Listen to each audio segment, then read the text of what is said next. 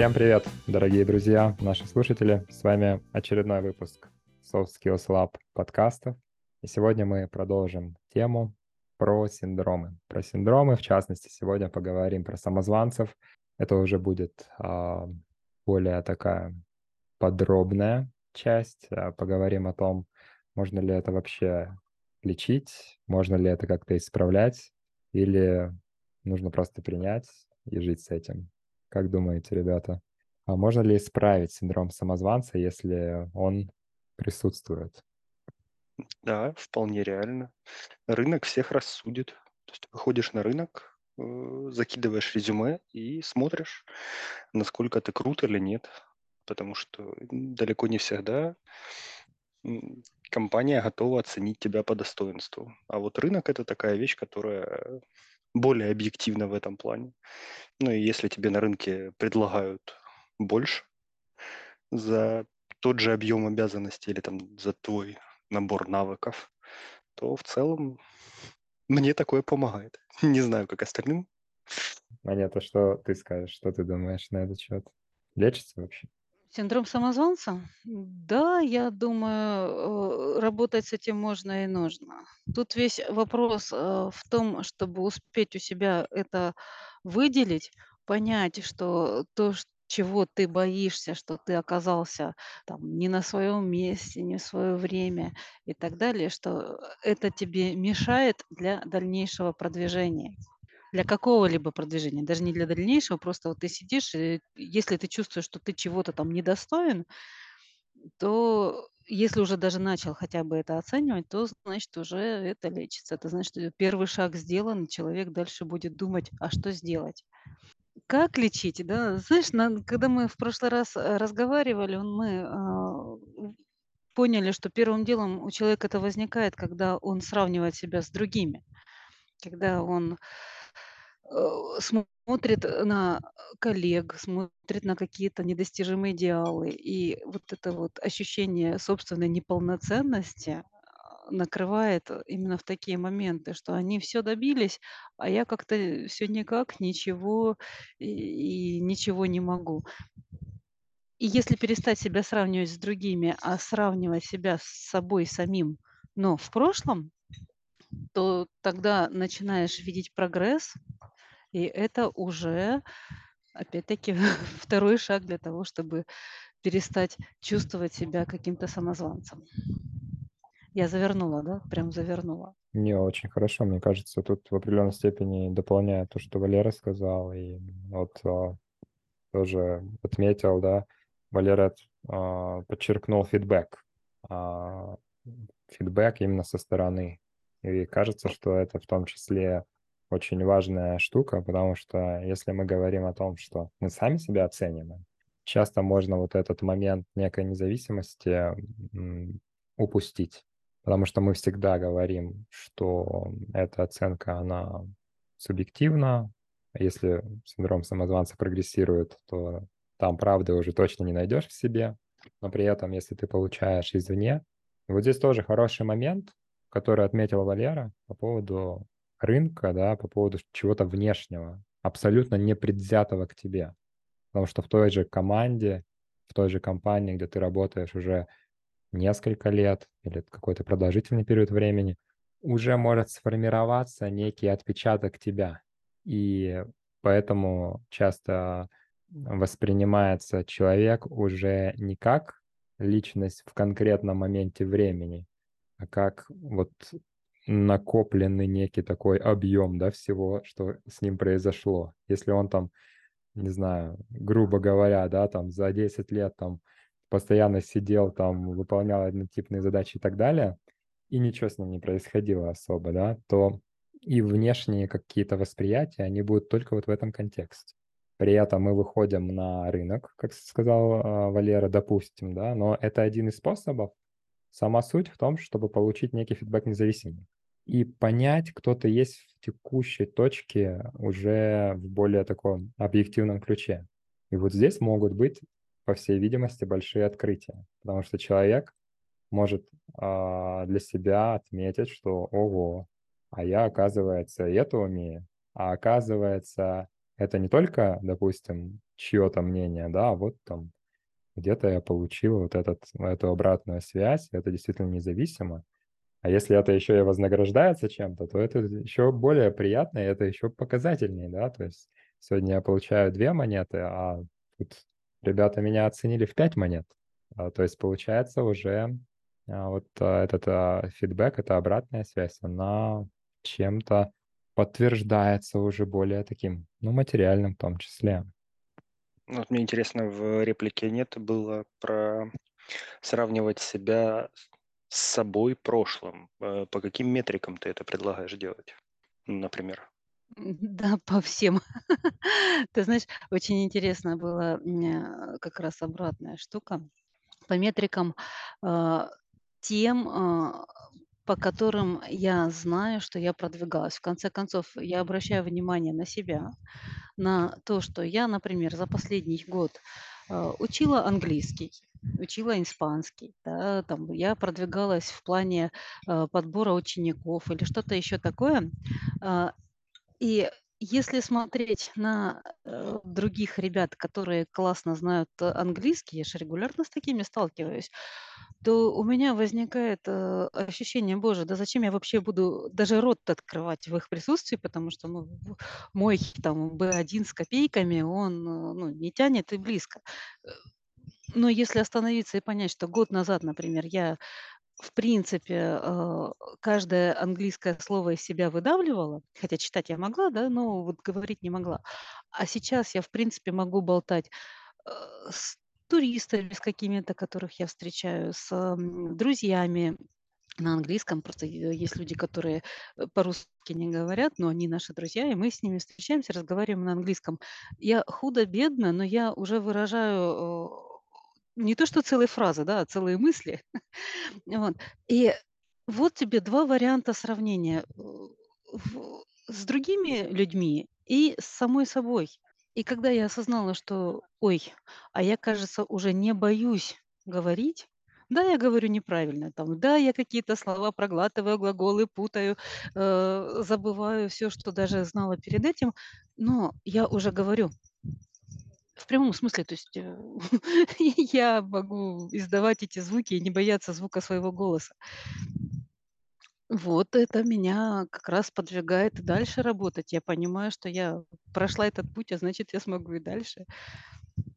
Ну вот я просто к тому, что перед тем, как сравнивать, тебе надо понять, где ты находишься и по каким критериям ты хочешь сравнивать, потому что ты не можешь улучшить то, что ты не можешь померить потому что иначе это все будет очень субъективно. И второе, для меня всегда в таких сравнениях важна выборка, потому что человек такое существо, которое сравнивает себя или с лучшими, или то, что мне категорически не нравится, когда начинают сравнивать себя с худшими причем там доходит до абсурда, что там нормальный здоровый человек начинает себя сравнивать с тем, что там, ну есть же инвалиды там без ног, еще без чего-то, вот у меня все не так плохо.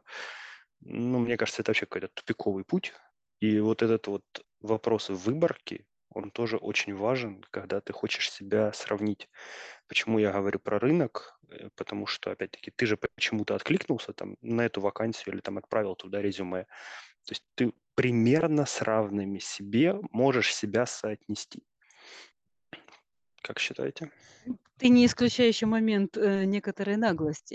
Я, например, порой претендую на такие должности, на которые я внутри себя предполагаю, что я нифига не знаю, не умею, но бог с ним, я дайте мне делать, и я это научусь делать и довольно быстро и сделаю. Понимаешь? Ну, Поэтому э, я не могу, например, субъективно, вернее, объективно оценить, насколько я так же хороша, как э, другие претенденты на эту должность или те, кто уже занимают аналогичные должности. Понимаешь? И поэтому я могу предположить, что я на самом деле знаю гораздо меньше их, хотя бы потому, что у меня нет э, какого-то опыта официально подтвержденного. Ну вот смотри, да, я сейчас э, на пальцах, например, э, выдам. Я, э, когда работала в агентстве недвижимости, параллельно я очень увлеклась темой мотивации. И вот сейчас это у меня как бы одна из основных моих тем. Я ее продвигаю, потому что, ну, это восхитительная на самом деле тема, сподвигать людей. И тогда я увлеклась именно мотивацией персонала и, соответственно, а, тем, как рассказывать людям, как быть лучше, как продавать лучше, техники продаж. Вот это все. Я с большим удовольствием и тогда, и сейчас хожу на всевозможные обучения. Это мой отдельный кайф, даже если там это не имеет какой-то сейчас практической пользы, там через год, 2, 3 оказывается, это было ой как нужно. Вот. И, э, после нескольких таких вещей, когда я поняла, что, в принципе, то, что рассказывают мне на таких, э, тренингах продаж, например, я вполне могу рассказывать сама. То есть для меня для меня уже нет каких-то, ам, таинств, что ли, да. То есть у меня я уже понимаю, что, я могу, у меня есть рот, у меня есть знания, я смогу рассказать вот это вот все. И я подошла к руководителю нашего агентства и говорю: "А можно я, э, начну, э, быть, э, тренером с нашего, сравнительно небольшого агентства? Там новичков, кого-то, что-то. Ну, как бы я буду тренироваться, рассказывать. Я понимаю, что рассказывать, но мне нужно вот, эту практику. А дальше, глядишь, вырастем во что-то большее". На что мне сказали: "М, вы знаете, а вас, может быть, никто и не будет слушать, потому что в своем отечестве пророка нет". И я думаю: "Так, наверно, я пойду искать другое отечество". Потому что, э, а смысл, э, мне сидеть здесь и ждать, пока, э, меня кто-то оценит, если мне так вот заранее сказали: "Не, тебя щас не будут ценить". Но, к счастью, в этот момент у меня именно синдрома самозванца, просто вот чувство самозванца не возникло. Хотя вот какой-то момент был, что, ну, думаешь, да, действительно, ну, наверно, со стороны видно, что что-то не так. Но я переборола тем, что я же знаю, там, сколько я там училась, э, что я знаю, и что я делала до этого, кем я там была до этого. Поэтому просто мне надо разворачиваться и идти искать то место, где меня будут ценить. Ну и Я заодно в итоге буду я себя ценить тоже. я тут немножко не соглашусь, потому что получается, что не оценили твою проактивность, что ты хотела взять какую-то большую ответственность, что-то делать еще, а тебе, получается, зарезали это на корню, отбили желание, скажем так. Ну, по крайней мере, в этой компании. То есть в моем понимании компания тебя не ценит, это все-таки немножко не про то. Это не про, самозванцев, да. Мы вот здесь кейс, наверно, немножко другой говорим, да.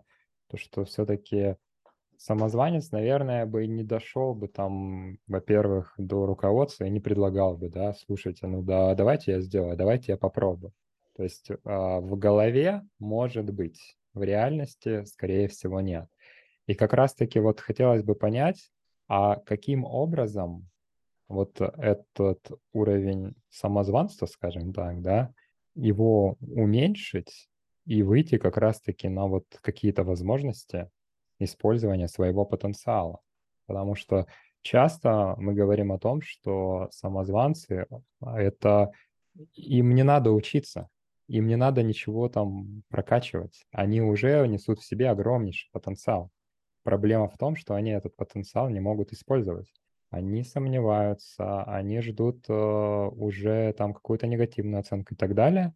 И при этом, а, скажем так, эти последствия, они всегда практически в негативном русле, да.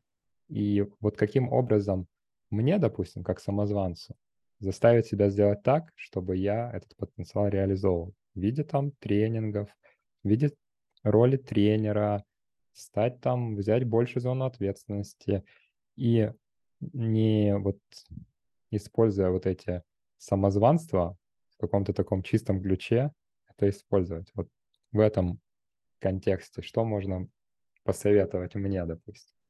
Ну, я бы начал с каких-то, наверно, опять-таки с нетворкинга, с общения.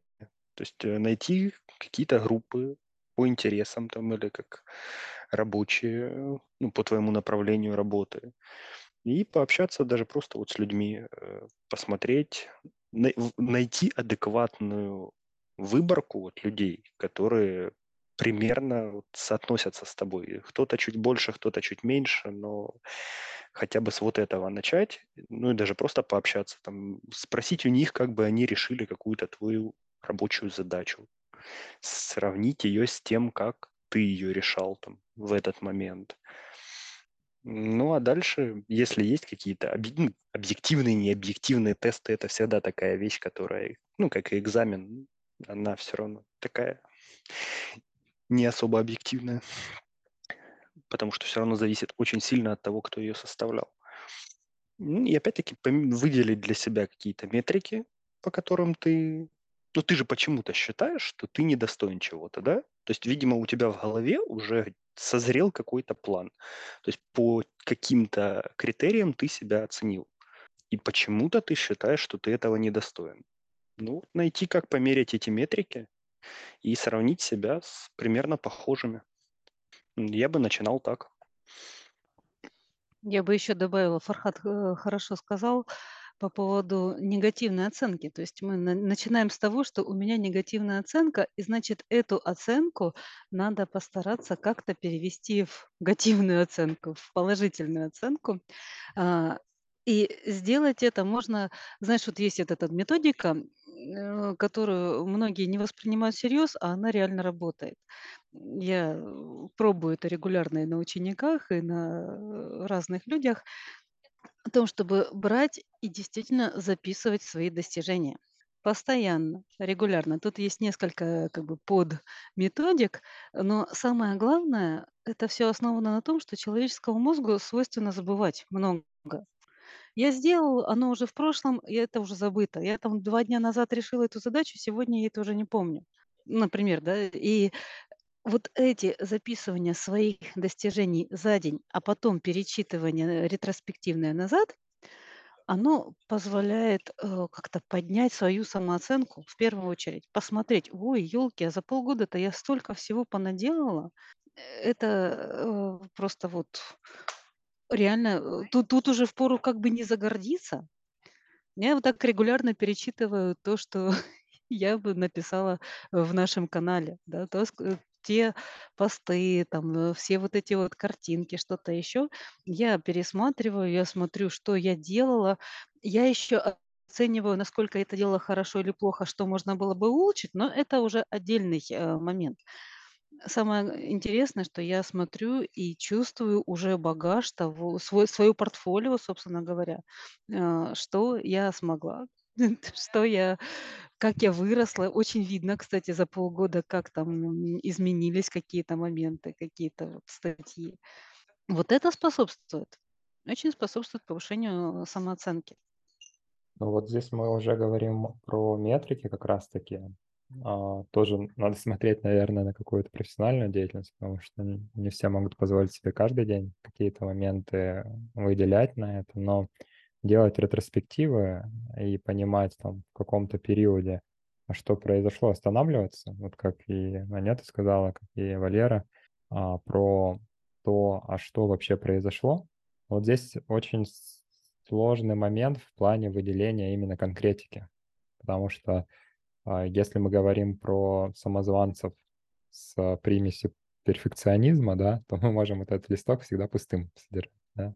То есть там не знаю, а, получил там какой-то мощный сертификат, на который там потратил год а, усилен, усилий и так далее, а для перфекциониста это как бы какая-то мелочь, да, да, ну, как бы все его получают, и я как бы получил, да. То есть, возможно, как раз-таки вот это, этот момент а, некого независимого вот этого фидбэка, он тоже здесь может помочь. То есть, когда ты адекватно не можешь оценить своих достижений, очень хорошо, если, конечно, это получается сделать, но, с другой стороны, мы говорим про самозванцев, это не всегда реально.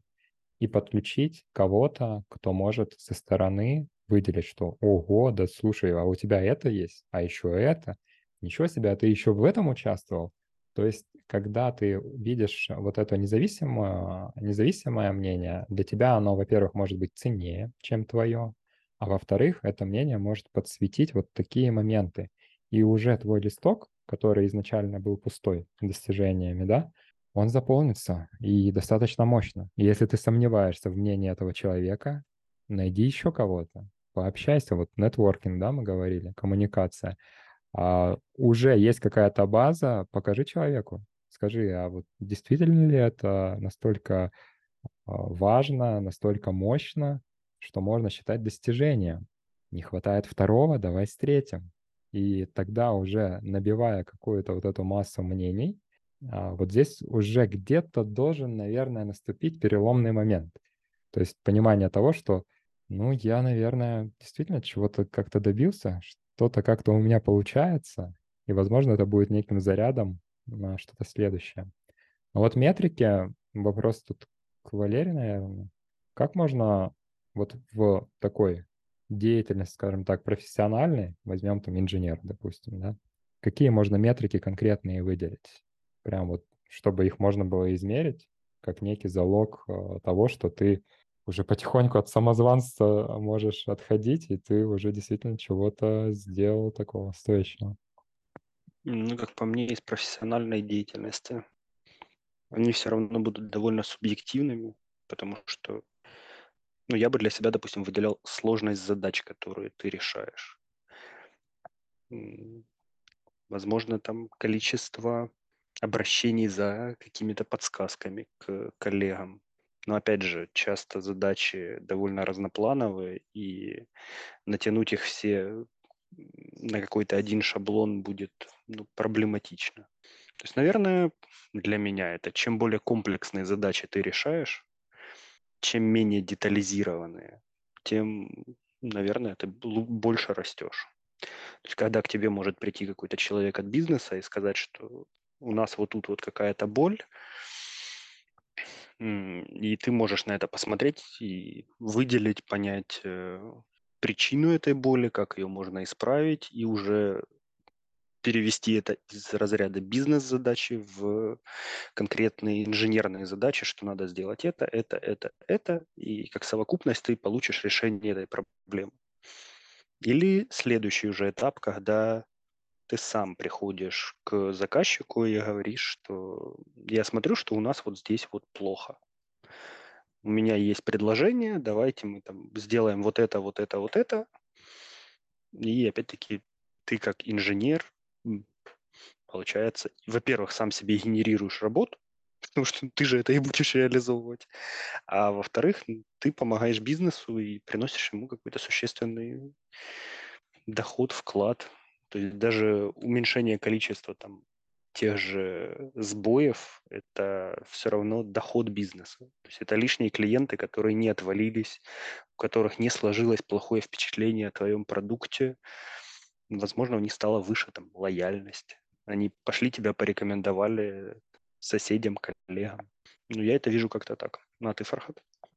На самом деле, очень тоже интересный момент. Сейчас вот думал, что как раз-таки вот э, понимание сложности, это тоже, да, отметил, а вот, допустим, с языком, да, там поначалу там сложно было даже слова какие-то говорить, а сейчас уже не проблема, в принципе, какие-то конструкции вырабатывать. То есть вот этот так называемый трекинг, да, того, что с тобой произошло и чего ты добился, это говорит о многом. И вот здесь тоже такой момент, что это часто недооценивают.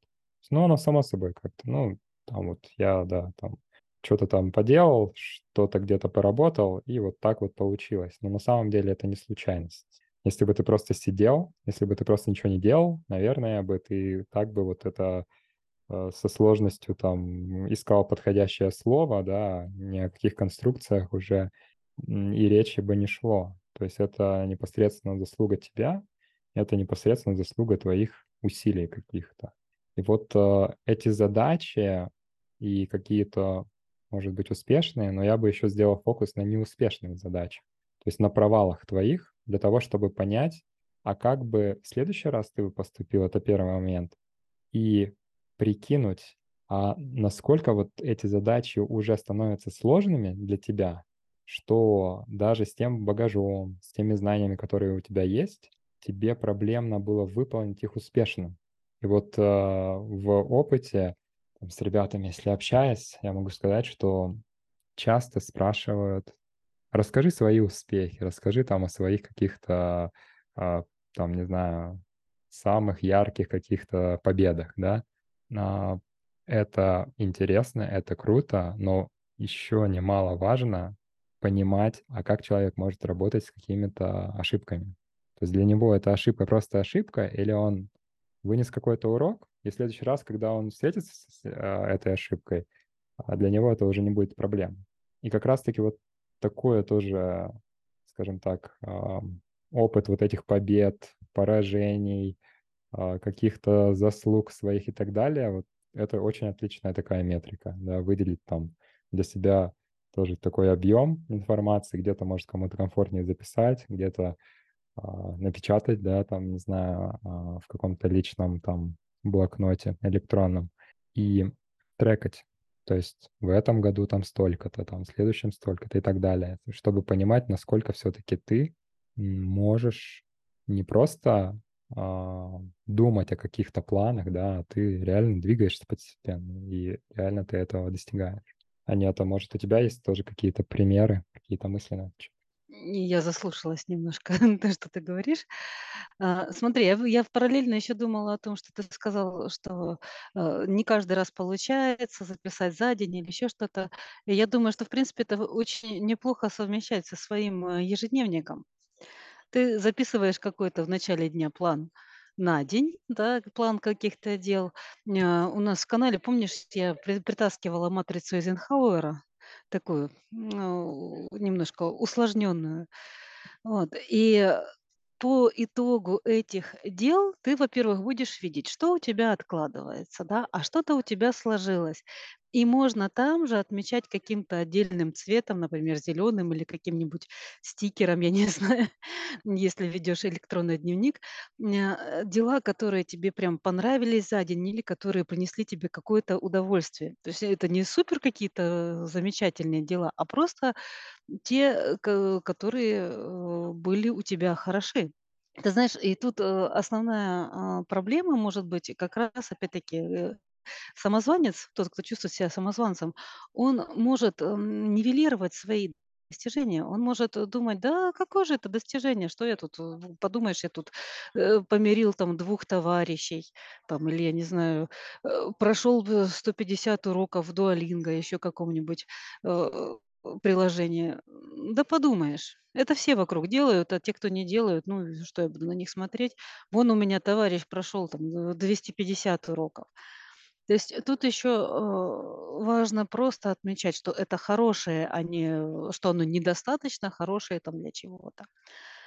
А если отмечать свои ошибки, ну, у меня есть опасение, что, если я и так себя не не очень оцениваю, недооцениваю, то эти ошибки могут акцентировать мое внимание на том, что я чё то я как-то вообще не хорош. Вот у всех все получается, а у меня одни сплошные ошибки. То есть тут, э, очень аккуратно нужно, мне кажется. Ну, видишь, люди в целом не склонны публично говорить о своих ошибках, и когда начинают рассказывать о каких-то достижениях, э, ну, тебе не рассказывают о том, насколько это было тяжело, сколько ошибок было сделано, там, с какого подхода это было сделано. Ты часто, там, насмотревшись социальных сетей или каких-нибудь семинаров про успешный успех, ты видишь только какую-то красивую картинку, а вот ту всю чернуху, через которую человек прошел, если он еще через нее прошел, э, тебе часто не покажут. И плюс, э, то, что я бы еще отметил, в жизни не так много вещей, которые надо сделать идеально. Потому что для меня все-таки синдром самозванца очень близок к синдрому отличника. То есть, мне кажется, они там где-то за ручку ходят. Знаешь, когда ты показываешь, как у тебя все хорошо, и не показываешь вот эту всю чернуху, тебя еще, э, могут, эм, обвинить, в ошибке выжившего. То есть вот вот ты- это ошибка выжившего. Не то, что ты там трудился 100-500, э, раз, я не знаю, тяжко, упорно, э, ошибался, исправлял, снова ошибался. Нет, увидят только твой успех и скажут: "Твой успех- это потому, что, ну, выживший", как у дельфинов. Но это не отменяет того, что это тоже может быть ошибкой выжившего. Знаешь, э, если у вас паранойя, это не значит, что за вами не следят. Это Поэтому, ну, прекрасная вещь. куча людей делают примерно одно и то же, и ну, каждый день. Ну, у кого-то получается, у кого-то нет. И ну, это тоже надо просто принять и понять, что мы просто не видим те там 100, 200, 300 человек, у которых не получилось. Мы видим одного, у которого получилось. То есть, опять же, вот, вот это все, ну, это и не показывают, и человек сам это не хочет видеть. Ну, кому интересно смотреть, как там кто-то пытается, не знаю, там, в тренажерном зале поднять какой-то вес, и там надрывается э, все же хотят увидеть красивую картинку, раз, все, там какой-то рекорд, да? У него мышцы сами выросли. Да. Он, он спал, спал, и у него выросли мышцы. Мазал содой, да, и они у него выросли. Такое тоже может быть. Да, спорт это тоже хороший такой э, момент для какой-то профилактики самозванства, да, потому что как раз-таки там а, достаточно хорошо метрики выделять, очень хорошо следить за тем, усилиями, да, потому что они физические. Вот. И, соответственно, тоже можно получать какую-то обратную связь. И причем эта обратная связь будет ну, понятная тебе даже не только из уст, а, скажем так, твоих там, не знаю, близких там и так далее, но и ты сам будешь видеть, да, там, не знаю, вчера тебе там было очень сложно две сумки с магазина нести, да, там через два месяца ты уже как бы четыре несешь и особо... Еще и жену сверху положил. Еще и жену, да. И вот сам задумываясь, да, что да нет, это все так, само собой. Ну, смешно же. Да, уже как-то не очень а, получается себя даже самообманывать здесь, потому что, ну, настолько все это видно и понятно, что уже и не отделаешься от своих достижений. Вот еще туда, в копилку достижений и удачи как раз, то, что Анита говорила. Э, я для себя понял, возможно, я ошибаюсь. А, вот как работает повезло вот это. Оно не работает, когда ты лежишь и ждешь, что тебе повезет, что тебе кто-то придет, там даст какую-то работу, даст еще что-то. Повезло это ты стучишься руками, ногами везде, куда можешь, пытаешься подключить всех, кого можешь там для решения какой-то задачи. И вот в какой-то момент тебе повезет. Но это не значит, что ты не должен прилагать для этого усилий. Это работает. Ну, в, мо- в моей ситуации это работает именно так. То есть, да, часто это действительно повезло, что я сделал там 3-4 похожих действия, и вот, да, в одном мне повезло. Но, опять-таки, я их сделал несколько, и я приложил для этого достаточный объем усилий.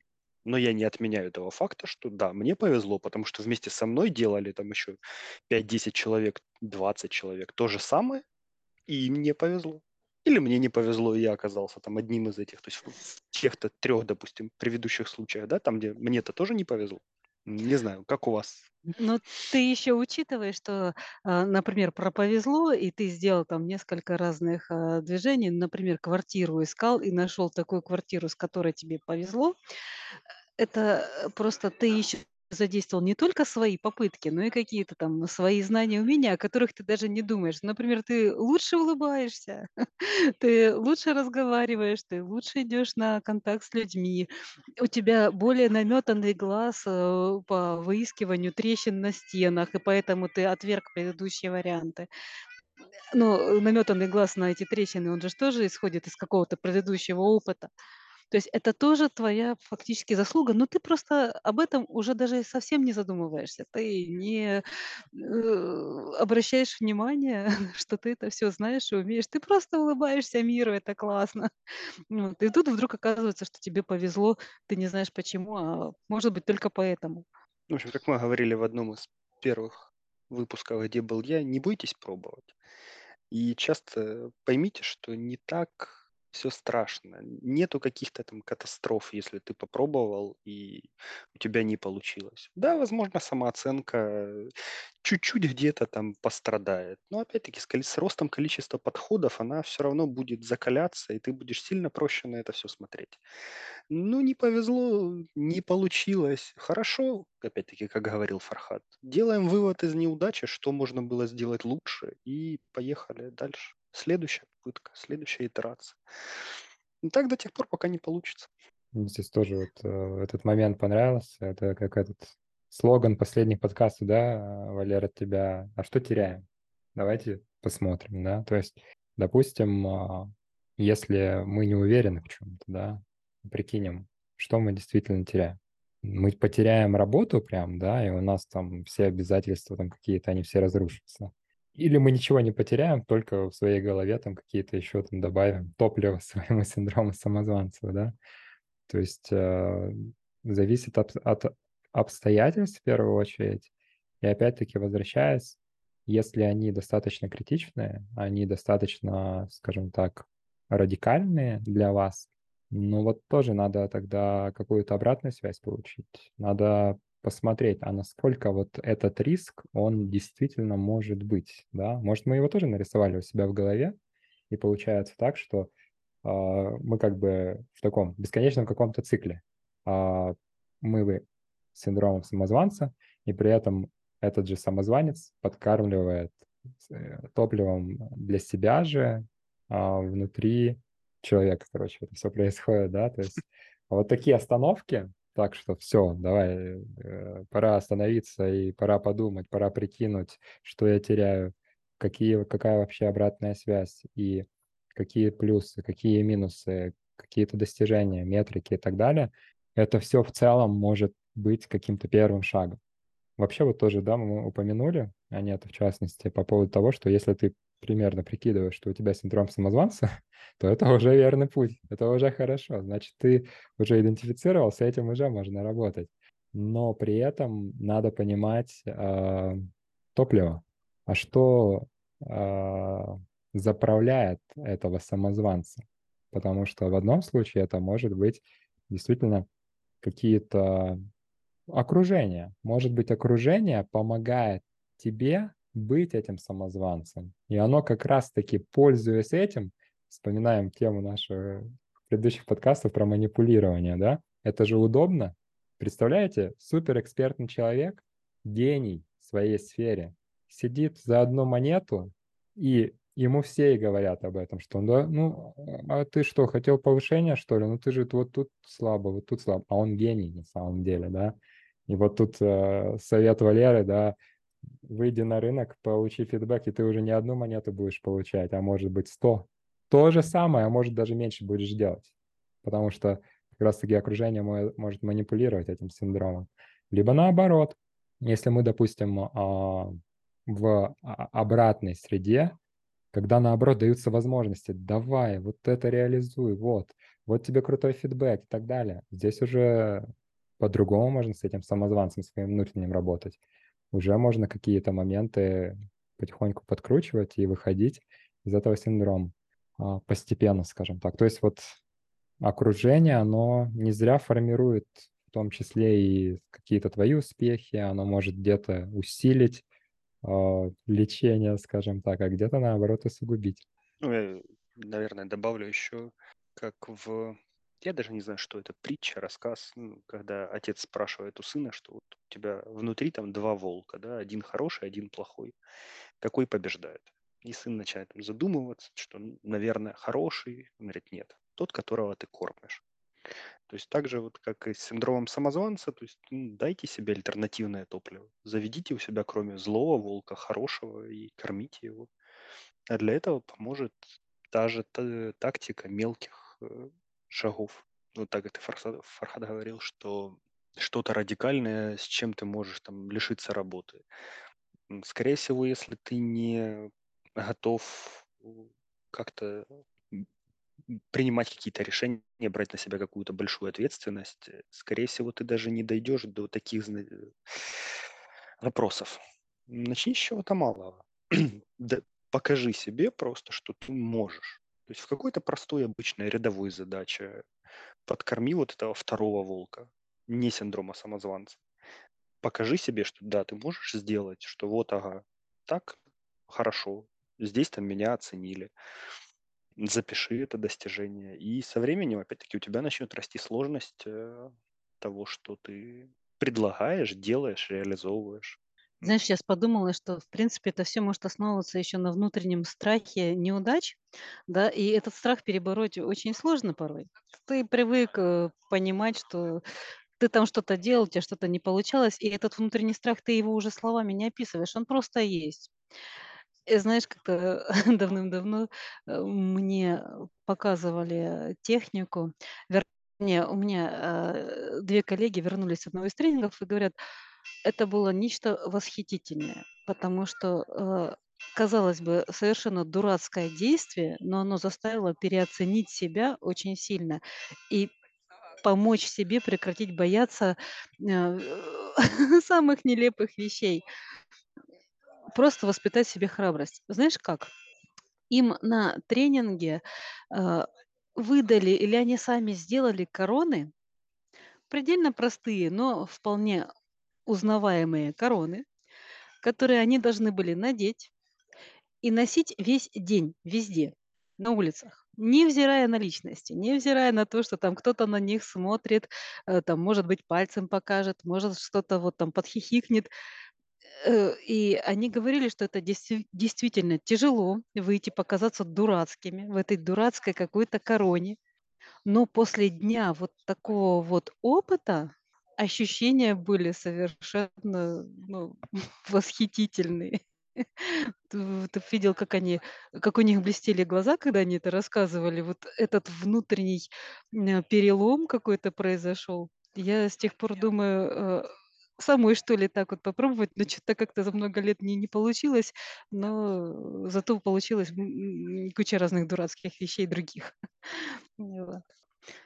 Ну, вот такой вот простой способ надеть корону.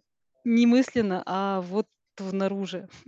Я слышал наоборот, э, что на одном из тренингов э, заставили, заставили, не, не знаю, как это правильно Предложили. Да, да? предложили э, одеться в бомжа и вот полностью из дома на общественном транспорте проехаться вот в максимально там ободранном, грязном, пойти прям реально в помойке порыться, чтобы от тебя прям пахло.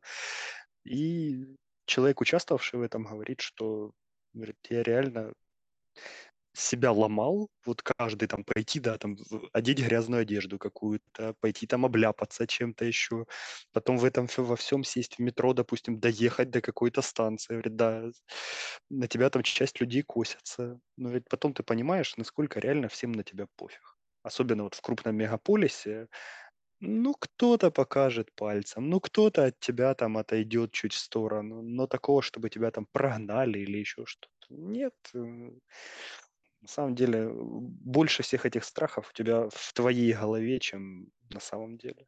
Ну, здесь вот как раз, да, про какие-то внешние обстоятельства мы говорили. Мне кажется, здесь тоже с этим коннектится. То есть все-таки какие-то свои заслуги, решения, да, там стать королем или бомжом, там, неважно, да. То есть э, это все все-таки идет от тебя, и ты являешься вот основным топливом этого всего. И когда мы говорим о том, что ой, это обстоятельство, ой, а тут повезло, а тут вот так, третье, десятое, ну, главный герой-то вот здесь ты, а, ты ключевой элемент, и без тебя вот этого везения его бы и не было, по сути. Поэтому твои какие-то решения, какие-то маленькие коммуникации, может быть, даже твоя личная, да, удача, если так удобнее человеку, она к этому привела. И то есть э, вот этот а, скажем так, момент с разделением между внешними обстоятельствами, как раз таки твоей вот этой зоной активности, тут вот четко разделяется и становится уже тоже понятно, что, ну вот, это все-таки твое. Ты делаешь, и ты же заправляешь это. А, ребята, я предлагаю, наверное, потихоньку нам завершаться, потому что тема очень интересная. Сегодня такой формат у нас больше подискутировать каких-то примеров. Кто-то там покачался, кто-то бомжом стал, кто-то королем. Очень интересно, да. А, может быть, мы какой-то период там соберем обратную связь, если нужно будет, мы еще дозапишем продолжение. А на сегодня завершаемся. Большое спасибо всем за прослушивание и до новых встреч. Пока-пока.